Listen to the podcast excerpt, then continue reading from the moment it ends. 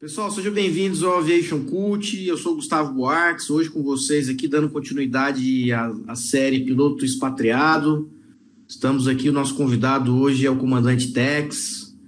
Tex foi amigo meu há muitos anos, a gente se conheceu por volta de 2007, uh, durante o ground school da primeira empresa aérea que eu participei.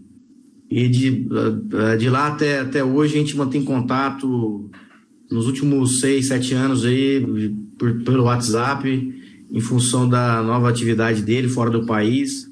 Então eu convidei ele para bater esse papo com a gente. Seja bem-vindo, Tex. Ô, pessoal.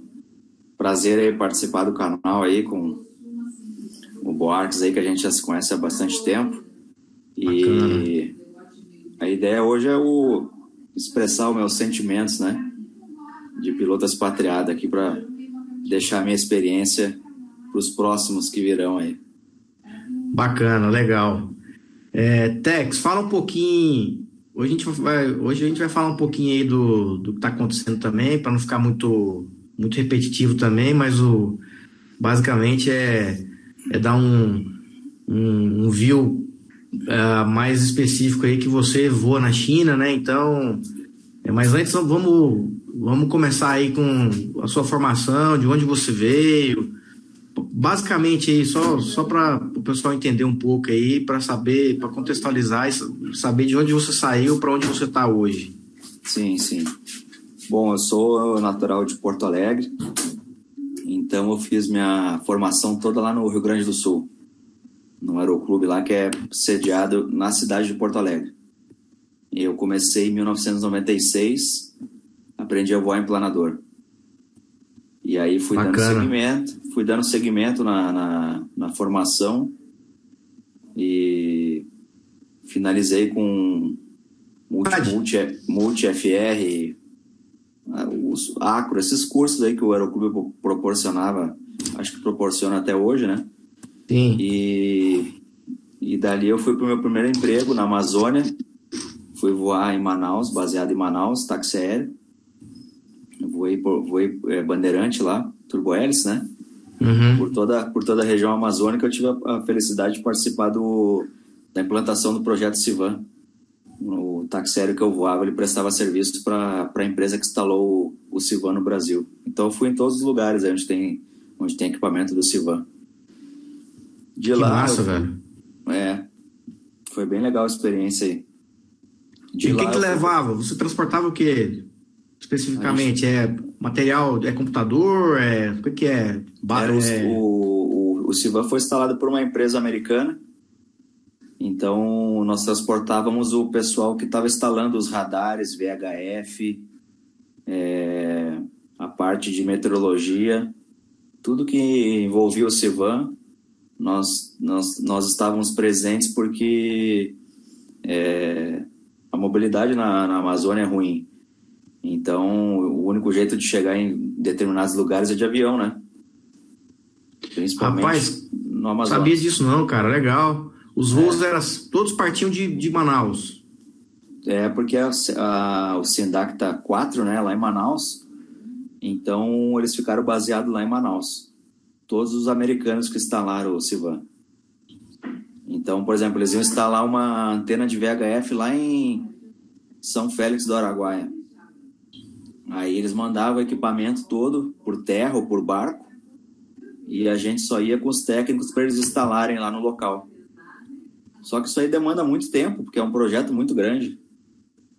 Então, eu, não, eu nem me lembro a extensão total do projeto, mas eu acredito que uns 4 a 5 anos foi a instalação completa do Civan. Entendi. E depois disso daí, aí você foi para onde? Depois de lá, eu recebi uma proposta para ser comandante num, de um Piper Aztec, um bimotor, em uma empresa de aerofotogrametria aqui de São Paulo. Né? Então, o avião ficava em Jundiaí e eu fazia voos de fotografia aérea, mas é, não com máquina, aquelas essas máquinas portáteis. Era uma máquina que era instalada na fuselagem do avião. Então era um, era um serviço muito profissional. Uhum. Muito legal também. E aí, só que esse, esse tipo de serviço, ele basicamente é na região sudeste do Brasil e um pouco na região sul. Foi onde eu voei mais. Principalmente para empresas de eletricidade que, que queriam fazer mapeamento da rede elétrica. Enfim, tinha diversos, diversos propósitos, né? Sim. Mas é, era, eram, é, o, as fotos seriam um, um, um, assim, o início de um grande projeto, seja de gás, seja de construção civil, seja de do que for. Era baseado nas fotos que eram é, realizados os projetos. Uhum. Né, isso aí foi, foi uma experiência muito legal também. Eu, foi a minha primeira experiência de, de comando voando solo. Foi essa aí. Aprendeu muito. É a, é, a, é a, parte que a gente mais aprende, né? Com a primeira, primeira vez é. que a gente sai comando, né? Isso é muito bom, né? É, essa aviação aí deixa saudades até hoje, né? É bem diferente da comercial. Você sabe que essa, essa aviação aí não acabou, né, cara? Isso, essa, essa atividade aí que você fazia hoje é tudo. É tudo drone, é tudo satélite, Nossa. né? Tem muito pouco, né? Muito pouco hoje, né? Ah, eu não vi mais. Tinha a nossa empresa e mais umas três ou quatro que faziam esse serviço aí. Eu nem sei como é que tá a situação aí. Eu sei que o avião que eu voava, eu acho que o ano passado ele foi ele foi vendido, a empresa se desfez da aeronave e ela foi presa lá em Carauari, no Amazonas, com tráfico de drogas. Vixe. Até eu fiquei com, com dó porque fui eu que reformei o avião todo. O interior, pintura, eu, eu que reformei ele todinho. Era um avião de 1966. Não, que pena, cara, sendo usado para um fim. É, para um fim que não é, né? Não é bom, né? É, nós tivemos na aí, é, eles falaram muito disso daí, cara. Inclusive teve um, um CEO de uma empresa lá de drone que ele falou, ele, tra ele trabalhava em empresa de aerofotogrametria. Uhum. E aí ele não é aviador, não. E aí ele mencionou algumas coisas lá do, do, do da transição né, da, das aeronaves pro, pro drone, né? E ele até mostrou alguns cálculos lá. Cara, ele falou assim, ó, só para o avião parar e fazer uma inspeção de do, do horizonte artificial para trocar alguma peça, eu já consigo comprar um drone. Só para fazer. Aí ele fez o cálculo lá da hora de né, hora de voo do piloto. Aí ele falou, ó, essa aviação é caiu mais de 90%, né? Tanto é que no Brasil, aí ele deu a quantidade lá que eu não vou me lembrar. Uhum. E ao contrário do drone, né? O drone ganhou muito, muito são mais de 70 mil drones já registrados no, no, no, lá na ANAC já, então bacana. Mas então, e aí? Aí depois disso daí você. Aí, cara, eu, aí depois dessa empresa de aerofotogrametria, eu, foi quando nós ingressamos na comercial. Sim. Aí foi a nossa primeira experiência no. Foi a minha experiência de primeiro avião a jato, né? Uhum. Foi em 2007. E aí mudou tudo, né? Aí a vida do piloto ela ela muda drasticamente quando ele ingressa na principalmente na sua primeira linha aérea fica muito marcante, né? É. E é, é uma mudança muito radical, porque a empresa aérea busca um profissional pronto, um piloto só para pilotar realmente. Enquanto nas outras aviações a gente além de pilotar fazia muita coisa em paralelo. Uhum. Pra, pro... Faz sentido. É plano de voo, cuidar de documentação tudo. de avião. Tudo, é... pernoite, tudo. Cuidado se tem abastecimento, se não tem. É, se o aeroporto opera de noite, se não opera. Então estava tudo nas nossas mãos, né? E na comercial você tem que fazer só o seu papel, né? Que é seguir as normas da empresa e estudar, né? Uhum. E que o avião tá pronto ali no aeroporto. Tá. O seu desejo de sair da empresa que a gente trabalhava para ir para outra foi o mesmo? O mesmo que eu tive? Buscando. Eu sim. Buscando uma, uma, um novo horizonte, né? Uma, uma, uma carreira diferente da que a gente jamais alcançaria na, na, nessa companhia, né? Sim. Porque a gente já entrou, a companhia já estava rodando há muito tempo. Então, as nossas chances de, de conseguir subir uns degraus aí a mais era um pouco remota, né? Sim. É interessante, né? Porque ah, esse tipo de insight, né, cara, são poucos pilotos que têm, né? Muitos eles acabam, não sei se, eu vou dizer, é injusto dizer acomodado. Com certeza alguns até ficam acomodados ali na zona de conforto, enfim mas poucos que são poucos que ficam olhando o que está acontecendo ao redor ali, né? Quais empresas estão estão começando, quais que estão ampliando ali a, a seus, as rotas, tem quais que estão crescendo, né? Que tem perspectiva de elevação de para comando, enfim. E eu lembro que eu também fiquei bem bem eu nunca deixei de acompanhar, né, o que estava acontecendo, né? E aí ó, eu lembro que eu fiquei bem incomodado também com isso daí. É... E que ano que foi? Que ano que você saiu para ir para outra? Foi 2010. Inclusive eu fiz um, vamos dizer assim, entre aspas, né? Eu fiz um downgrade de equipamento, né? Sim. Eu saí do 737 NG para o Fokker 100. Uhum. Então era um, é, foi uma decisão um pouco difícil, Porém, é aquilo que você falou, né? É, como em todas as profissões, tem perfis diferentes de, de pessoas. Uhum. Como, como em qualquer coisa na vida que a gente faça profissionalmente. Sim. Tem aqueles que são mais acomodados e tem, aquele, e tem outros que né, almejam algo maior ou diferente. Isso não quer dizer que a pessoa que que seguiu para o outro lado, que ela é pior ou melhor. É, isso aí. Entendeu? Bem, não quer dizer nada. Bacana, é. Não, não tem nada a ver isso aí. É, então, é relativo. Tem pessoas que são resistentes à mudança, tem pessoas que não são. É muito pessoal. Assim como expatriar. É, né? É. Então não tem o certo ou errado. É aquela bifurcação, tem o caminho da esquerda e da direita. E aí chega uma hora que a gente tem que decidir para onde que vai, né? E beleza, você entrou nessa essa empresa, ela não voa mais hoje, né? E quando você não. entrou lá, é, você, você, entrou de copiloto com a, com a promessa de ser promovido a comandante?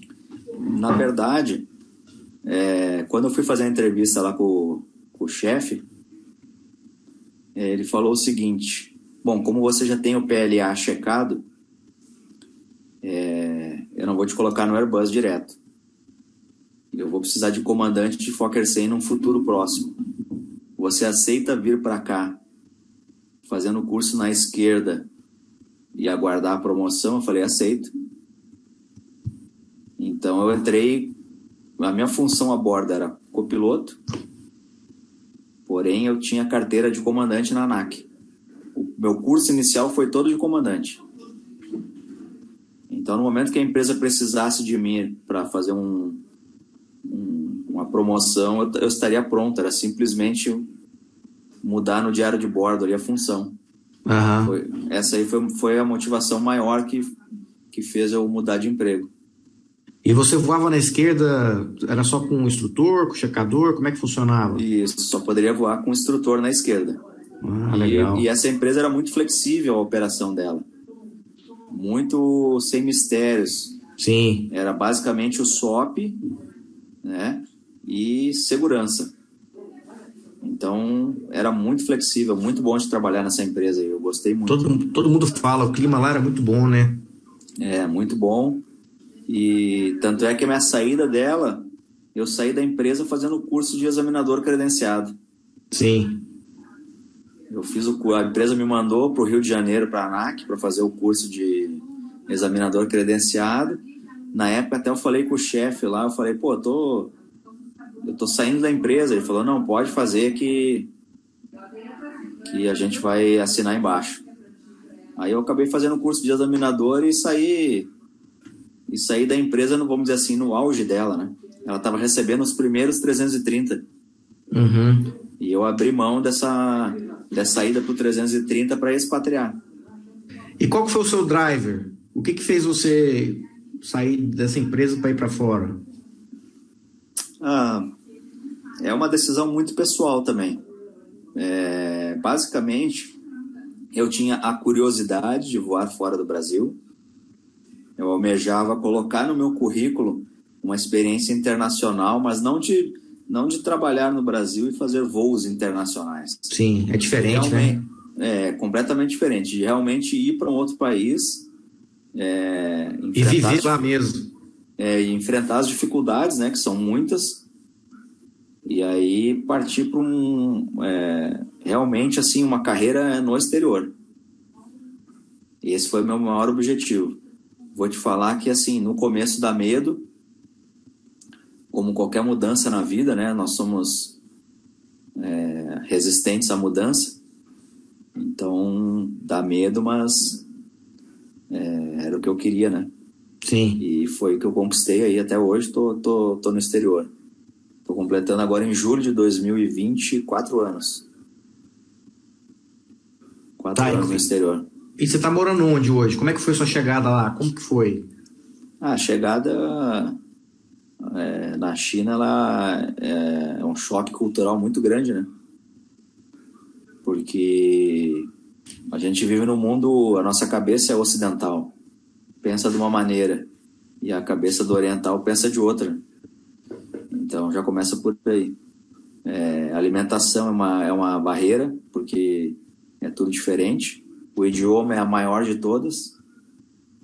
E o voar é completamente diferente do Brasil porque começa pela formação do, do, da, do piloto.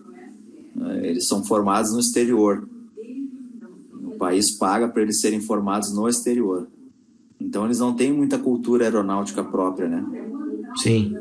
É, já a gente não, a gente tem uma a aviação foi implantada no Brasil há muitos anos atrás. Então acredito que isso facilite aqui a nossa formação e o nosso desenvolvimento profissional. Que é o que eu não vejo no, na China, essa parte de cultura aeronáutica.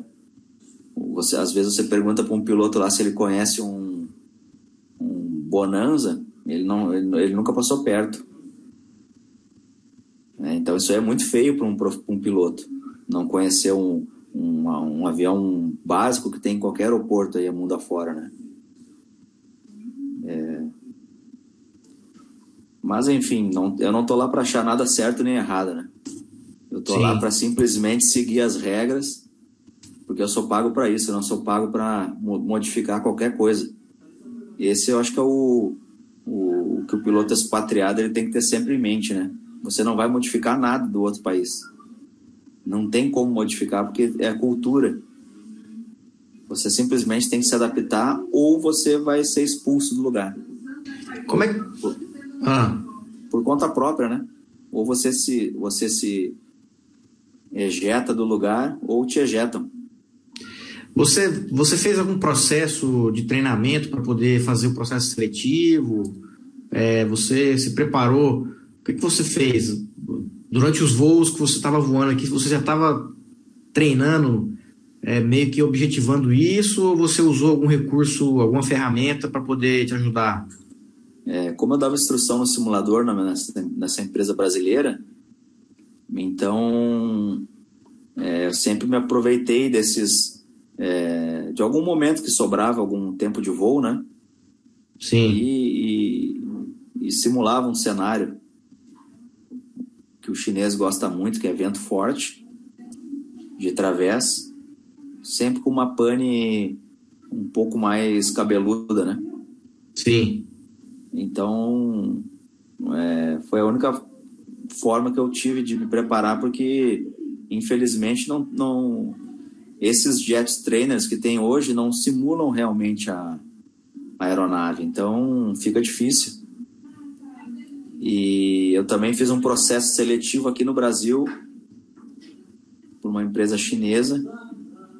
E isso aí também me ajudou bastante, porque eu voei praticamente quatro horas com, com o chinês lá e, e, já tive uma boa noção do que estaria me esperando no futuro, né? O que, que eles gostam, né? O que, que eles. É, o que tipo de manobra, como que é o jeito deles de voar. É bem diferente do nosso, é, não é tão padronizado. É, eles gostam muito de correria. Né? E a gente aqui no Brasil já tem outra cultura, né? De resolver as coisas com calma e, e, e by the book, né? Uhum. E lá não, lá você já tem que ir com tudo pronto na cabeça e fazendo tudo muito rapidamente, porque eles, eles não gostam muito de, de perder tempo. Mas foi legal, foi, é, foi uma experiência única aí. Faria tudo de novo. Bacana, velho. Bacana. Você mora em que cidade hoje? Hoje eu estou num contrato de commuting, é, que é basicamente o seguinte: eu trabalho quatro semanas por mês, sendo que eu tenho em média de sete a oito folgas por mês e quatro semanas eu fico de férias. Então eu volto para o Brasil. Fico indo e vindo para a China. E sua mulher, sua mulher está aqui no, tá, tá no Brasil, sua esposa? Minha, minha, família está toda no Brasil. Eu, aliás, aliás é, um, é um contrato muito bom porque permite para quem quer expatriar, digamos, para a Europa, América do Norte, África, Oceania, é, você fica livre, porque você não precisa levar toda a sua família junto. Sim. É uma boa opção. Brasileiro, do, dos brasileiros que voam fora, que você tem contato e conhecimento, essa opção aí é a que eles mais adotam? Depende do objetivo da pessoa. Tem, tem o que acontece? Quanto mais férias você tem, menor é o seu salário. Sim. Então, quem quer ganhar dinheiro rápido logo, parte para um contrato que tenha menos férias. Não é o meu objetivo. O meu objetivo eu gostei de ficar trabalhar só meio ano e ficar meio ano em, é, em casa. Part-time. Então, é, para não cansar muito. então, mas e, e, você fica onde lá, então, durante essas quatro semanas? Você, é, você fica em Airbnb, hotel, a empresa paga, te paga um hotel, como é que é? Cara, casualmente eu entrei numa empresa muito boa. É, nesse aspecto aí. O que acontece? A empresa tem várias bases espalhadas pela China, porque a China é um país muito grande. Bem maior que o Brasil. Então uhum. é como se tivesse assim, como se tivesse aqui, base São Paulo, é a principal da minha empresa, e eu ficasse baseado em Boa Vista. Então o que acontece? É, a empresa paga o meu hotel lá em Boa Vista, me dá alimentação e tem um outro grande detalhe: eu não faço pernoite. Eu só faço bate-volta. Então, isso aí, para mim, no momento que eu estou, faz uma grande diferença. Porque hoje aí, a nível de Brasil e China, as escalas de voo se assemelham muito. Muito pernoites aí de quatro dias, Sim. cinco. E isso aí eu já não estava mais. Já estava um pouco cansado disso aí. Sim. Então optei por, por ir por essa base aí mais longe e, e ter uma qualidade de vida melhor. Qual é o nome da, da cidade que você é baseado? Hoje eu sou baseado em Hangzhou, ao lado de Xangai. Ah, tá. Onde tem até uma empresa aí que está recrutando que tem base Sim. lá. Então é mais tranquilo. E vem cá, é, fala pra gente aí, como é que como é, como é que está aí o, a situação na sua empresa? O que, que, você fez aí com relação ao coronavírus? Quando você ah, veio para o Brasil? Eu, eu fui um dos primeiros a ser impactado, eu e, e mais um monte, né? Porque a gente estava no, no, no epicentro. Foco, né? no epicentro aí do, do vírus. Então eu fui para minha última ida para a China foi 25 de janeiro. Eu fui num voo completamente vazio, já não tinha mais ninguém indo para a China.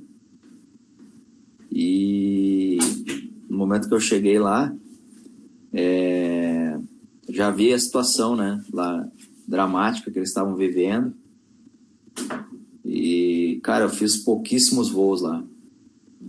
Três ou quatro voos, aí a empresa já cancelou 90% da malha praticamente.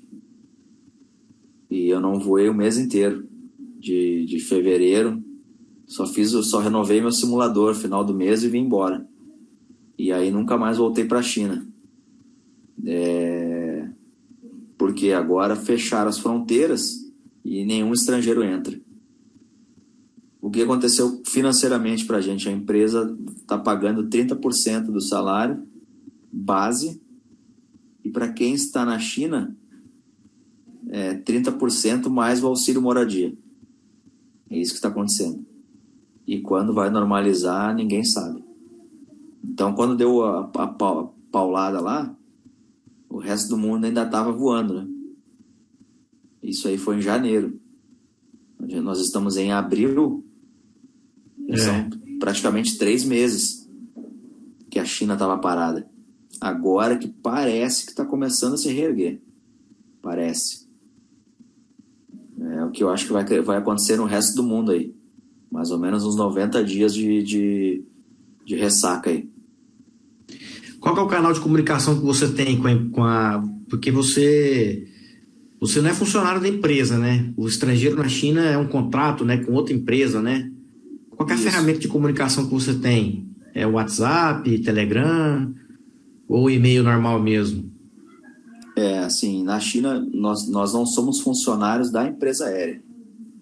Nós somos funcionários de um, de um broker. Então, eu estou linkado ao, ao broker X. É, então, qualquer coisa que eu, que eu faça, qualquer decisão que eu tome, eu tenho que comunicar ao broker. E essa comunicação eu faço via e-mail justamente para ficar documentado. Hum. E o broker comunica a companhia. Uhum. Agora, muitas coisas a companhia trata direto conosco. Muitas coisas é uma relação muito aberta, assim, tanto nossa com o broker quanto com a empresa. Mas, mas no papel nós somos funcionários do broker. Nós prestamos serviços na China. Porque é, se esse broker tiver contrato com empresas da Índia, por exemplo, eu poderia prestar serviço na Índia também. Então, é, o, meu, o meu link é com o broker, não com a companhia aérea. É isso que, que, que diferencia uh, esses contratos aí de commuting, né? Tem companhias que você é, é contratado diretamente dela, então não, não existe o papel do broker. Ah, eu são sabia contratos, não. São contratos permanentes, né? É, é, isso aí ocorre muito no Oriente Médio. Ah, sim, na, ah, tá, desculpa. Eu pensei que na, eu pensei que você falou da China. Não, não. Na China Na China broker. não tem, não, só broker. É, parece que tinha umas empresas que antigamente tinham um contrato direto com ela, com o funcionário. Parece que não tem mais. A Rainan parece que era uma delas. Sim. É, mas aí, aí não, não. A Rainan entrou num processo aí de degradação, né? E aí modificou tudo. Como é que foi a parte, é, quando você chegou aí, o choque cultural?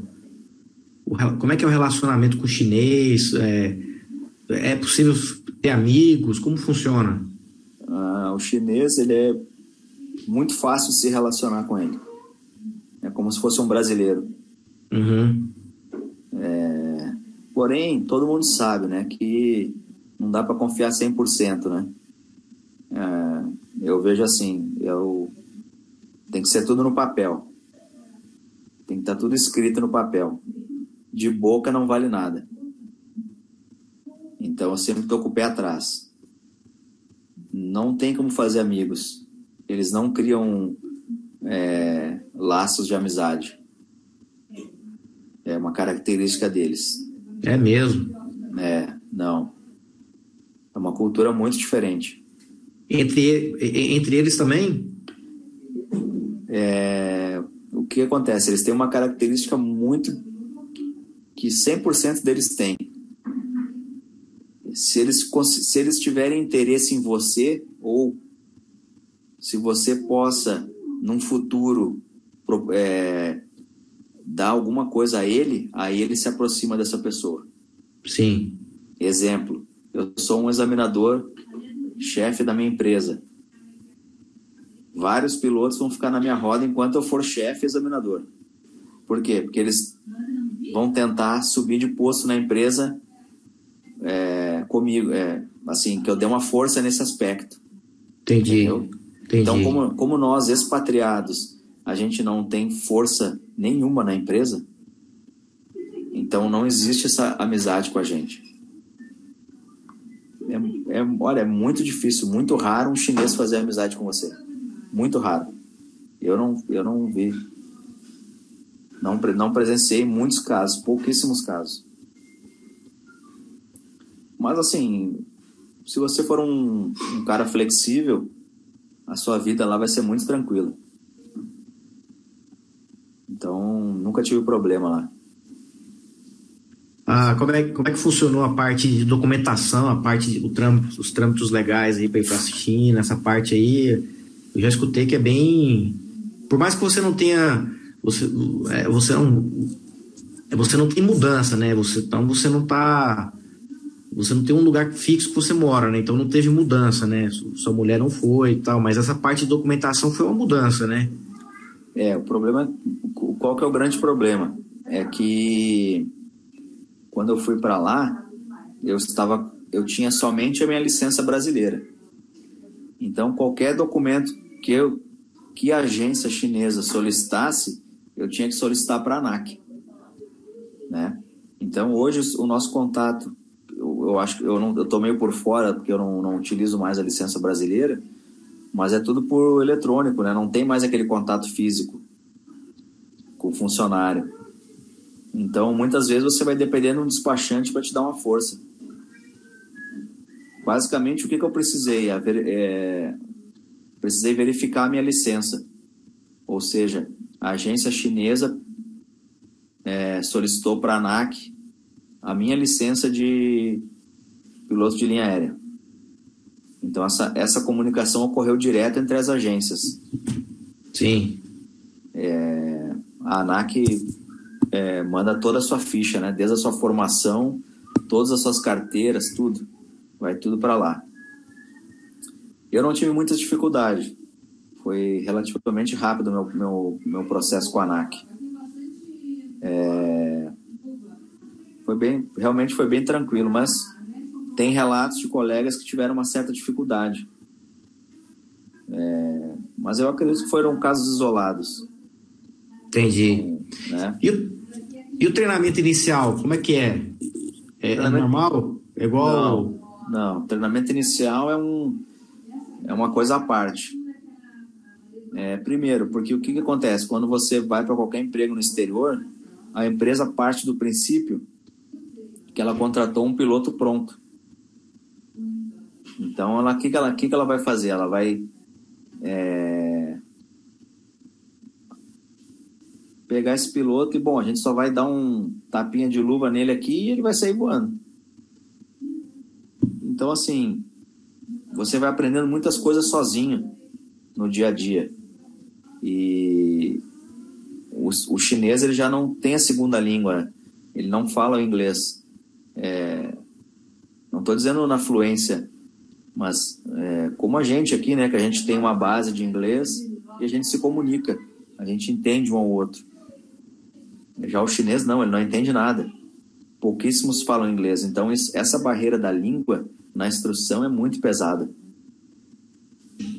Né? E aí pega um ATC chinês que não fala nada de inglês, só o beabá, ainda voando em metros, aí tem tudo para dar errado. tem tudo para dar errado. Então é. Um ten, é um voo tenso. Você fica tenso do começo ao fim, porque muita coisa pode dar errado. Não é um voo que você está relaxado. Passou ali 10 mil pés, você dá uma relaxada. Não, é, é tenso do começo ao fim. Não tem sossego. É complicada a instrução. Tá, então depois do treinamento simulador, você fez o processo seletivo, passou, aí você é contratado, aí faz o treinamento simulador, é tudo inicial, ou é uma transição? Não, tudo inicial. Tudo. E as aulas é, uma, é tudo em chinês, aí bota um tradutor, é uma. Cara, tem que fechar os olhos. Feche os olhos. E vai, na fé. E vai, não tem. Não adianta. Então, é isso que as pessoas têm que entender. Que, não, ah. que, a gente, que, que, que não vai ser eu. Não, eu não vou alterar o processo. É, do sistema, né? Uhum. Eu tenho que simplesmente bater palma e dar risada. Eu não posso bater de frente. Eu não vou alterar. Eu sou um mero piloto. Então, se a pessoa for para o exterior, seja na, na, na, na China, seja no Oriente Médio, nessas empresas mais sérias, você não vai alterar nada. Você vai ser pago para cumprir regras. Ponto. Mais nada. E o dia que não precisar mais de você, eles te mandam embora e se gostarem muito de você, ainda aperta a tua mão.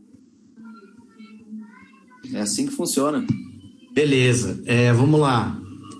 Alguma, quais foram as quais são as particularidades aí de voar em metros? Como é que funciona? O avião não tem não, não tem mistério nenhum. A gente tem uma tabela que fala lá 1.800 metros são 5.900 pés. Então, se o controle falar suba para 1.800 metros, aí você vai lá, seta 5.900 e sobe. Só que isso aí você tem que fazer com calma. Ah. Primeiro, primeiro, porque a pronúncia do, do chinês não é boa. E segundo, que se você errar uma altitude na China, você vai entrar num, num, numa, num problema, numa investigação muito grande. Né, por parte da, tanto da, do ATC como da empresa. Então você tem que fazer muito pausado isso aí, senão você vai se complicar. Porque se o ATC reporta você para a empresa, aí a tua situação complica. Então tem mais esse aspecto da punição, que é uma coisa que a gente aqui não está acostumado. Sim. O asiático ele trabalha muito com punição. O que, que ele vai fazer? Vai te tirar de voo, vai te tirar dinheiro e vai te dar uma tarefa. É isso que ele vai fazer com você. Tipo uma tarefa corretiva, meio que para poder aprender, tipo isso? É, agora você estuda aqui, vai estudar metro, centímetro e milímetro. Pega esse livro aí. Entendeu? É, é, a, é a forma deles agirem. Mas não tem mistério nenhum de voar metros, nenhum. É só prestar atenção e seguir a tabela, mais nada. Não tem mistério. Muito tranquilo. Eu vejo, nas suas, eu vejo nas suas fotos, no seu Instagram, é, sempre tem dois copilotos. Isso é, é uma norma? É uma norma da empresa, porque que acontece? É, como eles recrutam muito, muitos pilotos, e mandam para o exterior, nem todos conseguem voar é, constantemente. Então, o que, que eles fazem? O menino que é recém veio dos Estados Unidos, do Canadá, onde ele tirou as carteiras, ele simplesmente ele já fez o curso do Airbus, ele só pode voar com o instrutor, então eles botam ele sentado que ele vai ele vai olhando mais ou menos como é que funciona. E, e aí ele passa meses e meses ali atrás, porque ele não pode voar comigo. Porque, é, na verdade, os copilotos lá são divididos em categorias. Né? Por exemplo, o número 1 um é o, é o que está solo para promoção e o número 6 é o que entrou agora. Caramba! Então eu posso voar, eu posso voar com o número 1, com o número 2 e com o número 3. O número 4, 5 6 eu não posso. E aí o 4, 5 e 6 é os que ficam ali sentados ali atrás. Eles ficam só olhando. E de uma forma ou outra eles ajudam, porque é, a pessoa que está ali atrás ela vê muito mais o voo do que quem está sentado, né? Sim. Então eles eles estão no táxi eles ajudam, é, com a fonia eles ajudam, é, é, e é bom ter outra pessoa lá porque porque por exemplo assim você pousa num lugar e o outro copiloto vai para um banheiro ou vai fazer qualquer outra coisa, se o mecânico, a empresa chamar pelo rádio, esse aí já responde, ele já agiliza. É, eu não me incomodo, não, acho até bom. Como é que funciona a hierarquia lá? Eles respeitam? Uh, Alguns sim, alguns respeitam. Os que têm a cabeça mais ocidental respeitam. Porque é aquilo que, eu, que, eu, que eu falei anteriormente. Eu não vou mudar nada na vida dele lá. Então, a minha amizade para ele não serve. Agora, se eu fosse um comandante chinês Top Gun, aí ele ia trazer até lanchinho para mim. É assim, é assim que funciona. É, não é diferente disso aí, não. Entendi. Mas claro, né? Mas claro, é... o respeito tem que haver, né? Até porque a gente está numa tripulação e, e ninguém é obrigado a gostar de ninguém, mas durante o voo você tem que manter os padrões, né? Uhum. É, isso aí estando, estando de acordo, não te, eu não me incomodo com nada. É, esse copiloto ele é promovido a comandante? Como é que funciona? O, eles promovem os copilotos, sim. Só que é uma, a, a, o índice de reprovação na promoção é muito alto. Por conta que eles não têm a, a, bagagem de aviação. Né? O, o piloto sai do, do. tirou a carteira do FAA, do multi-FAA, ele vem direto para o Airbus. Então, o que acontece? Muitos deles não têm o dom de voar, né? Então, vai atrasando a vida deles. Mas eles promovem sim, eles dão chance para todo mundo. Quantos anos de voo para promover um caboclo desse? Ah, no ritmo que a China vai é muito rápido. Quatro anos no máximo. Quatro anos o piloto é promovido lá. É muito rápido.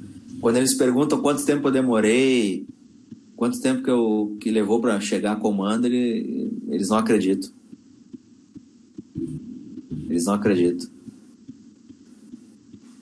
Quando eu falo que eu vou avião pequeno, eles também não acreditam. É mesmo? Não. Porque na China não é assim, não tem aviação pequena. E o, e o mundo para eles resume-se à China. Então. Mas, enfim, é, é, é só saber administrar a situação. Né? Administra Sim. que dá tudo certo. Vem cá, é, a parte. E, existe a preocupação com relação à security lá? É... Sim, muito forte. Tanto é que em todos os voos vai um policial da empresa a bordo. É mesmo, cara? É, vai um policial com uma filmadora aqui, ele usa uma filmadora no presa a camisa aqui e qualquer situação de estresse no voo, ele toma conta do voo. Ele luta artes marciais, ele tem uma série de equipamentos na mala dele para combater qualquer tipo de, de mal-estar a bordo seja uma briga de casal até um terrorista. Isso é da empresa que você voa ou, te, ou tem. Todas. Todas? Todas. É, é, é a agência reguladora que exige né, a presença desse policial a bordo. Ele só não usa arma. Mas ele tem várias armas, cacetete, um monte de coisa. Aquele soco inglês, aquelas coisas todas lá. E outra, dependendo da luta, né, cara? Tem luta aí que o cara nem precisa de arma, né? A própria técnica já desmaia alguém, né? É. E assim, e no briefing pré-decolagem ali, aqueles briefings de segurança dos passageiros, eles deixam bem claro. Quem colocar a segurança do voo em risco vai responder civilmente pelo, pelo, pelos seus atos. Então, o que aconteceu comigo já? Aconteceu comigo de um passageiro fumar em voo. Mas aí não, não, não teve violência nenhuma, ele simplesmente apagou o cigarro. Porém, eu tive que chamar a polícia depois do pouso e ele saiu direto para a delegacia. Né? É, Caramba. Já teve casos de luta já. Mas nenhum aconteceu comigo. Então o security é muito, muito rigoroso na China lá. Na verdade, a gente não tem crachá da empresa. A gente usa um crachá emitido pela agência que quando você vai entrar no, no aeroporto, você passa aquele crachá ali e o, e o aparelho do, do, do aeroporto lê o seu crachá e fica registrado lá que você passou ali. Eles têm um controle bem, bem rigoroso nessa parte aí. Muito rigoroso. Até porque eles têm ali a fronteira da China, tem muçulmano, chinês muçulmano, e eles têm um certo conflito interno, né? Entre eles. Entre o chinês Sim. muçulmano e o, e o chinês que não é. Sim. Então, eles têm medo de alguma coisa. A região que você, que você mora fica é nordeste, né, da China? A base da minha empresa é em Chengdu, no oeste. Ah, é oeste? No oeste da China, já próximo às montanhas ali, quem vai para o Tibete. Tô vendo, aham. Uhum. Porém, a minha base é do lado de Xangai. Ah, é o contrário, entendi. É. Hangzhou. Rapaz, é, agora uma outra pergunta. É, se tem, né? Se tem, qual que é o voo que você mais gosta de fazer? Assim, é o destino, a rota? Ou não tem? Não, é um voo. Não. Não tenho, cara. Não tenho porque.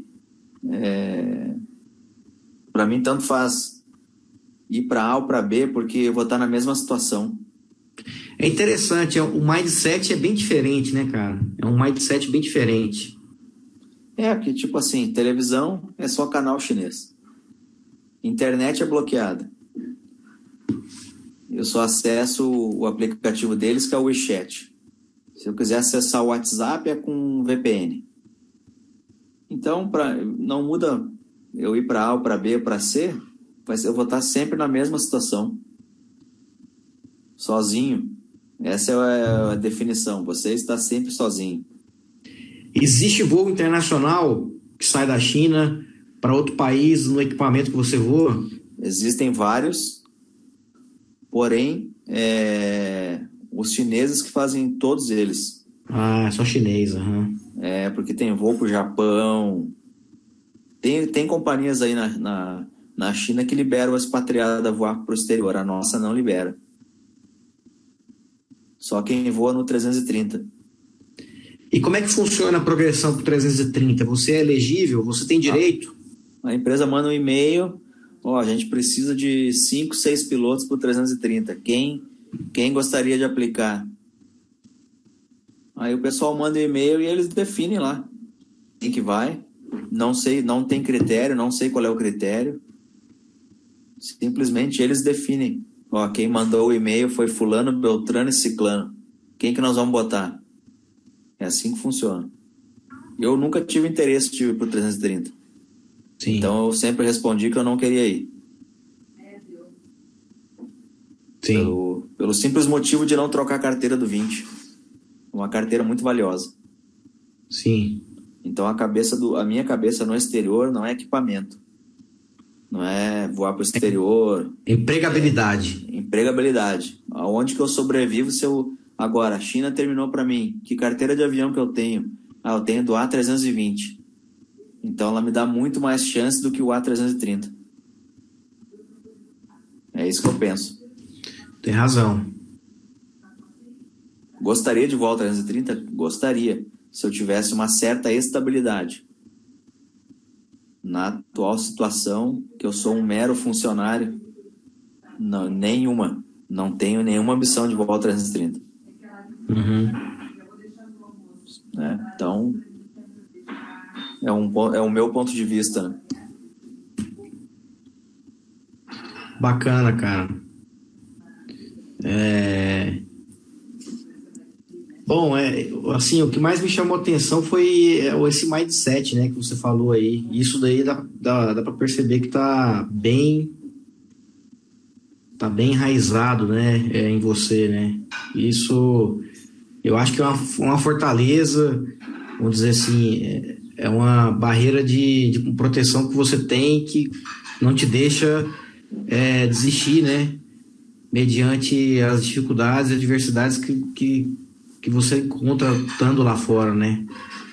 Assim, são várias, né? Não é só estar tá na China, é estar tá longe da família, é estar tá longe dos amigos e ter todas essas, todas essas restrições aí de, de liberdade que, uh, que aqui a gente não tem, né? Então, Sim. por exemplo, a internet, você não consegue assistir um, um YouTube, um, um vídeo num canal de streaming, não consegue fazer nada disso? Consegue com o VPN. Você tem que ter um bom VPN. VPN é, uma, é um serviço de internet, então, paralelo, seria isso. O VPN, para resumo, ele, ele me loga em outro país. Ah, tá. E aí eu consigo burlar um sistema, ou a internet chinesa e acessar o que eles bloqueiam. Né? Quanto, então, quanto custa esse serviço, mais 100, ou menos? 100 dólares por ano. 100 dólares por ano. É, ah, então e... não é caro, né? Não é. Não, ilimitado. Ilimitado, dados ilimitados. Sem ele, você, você se suicida na China.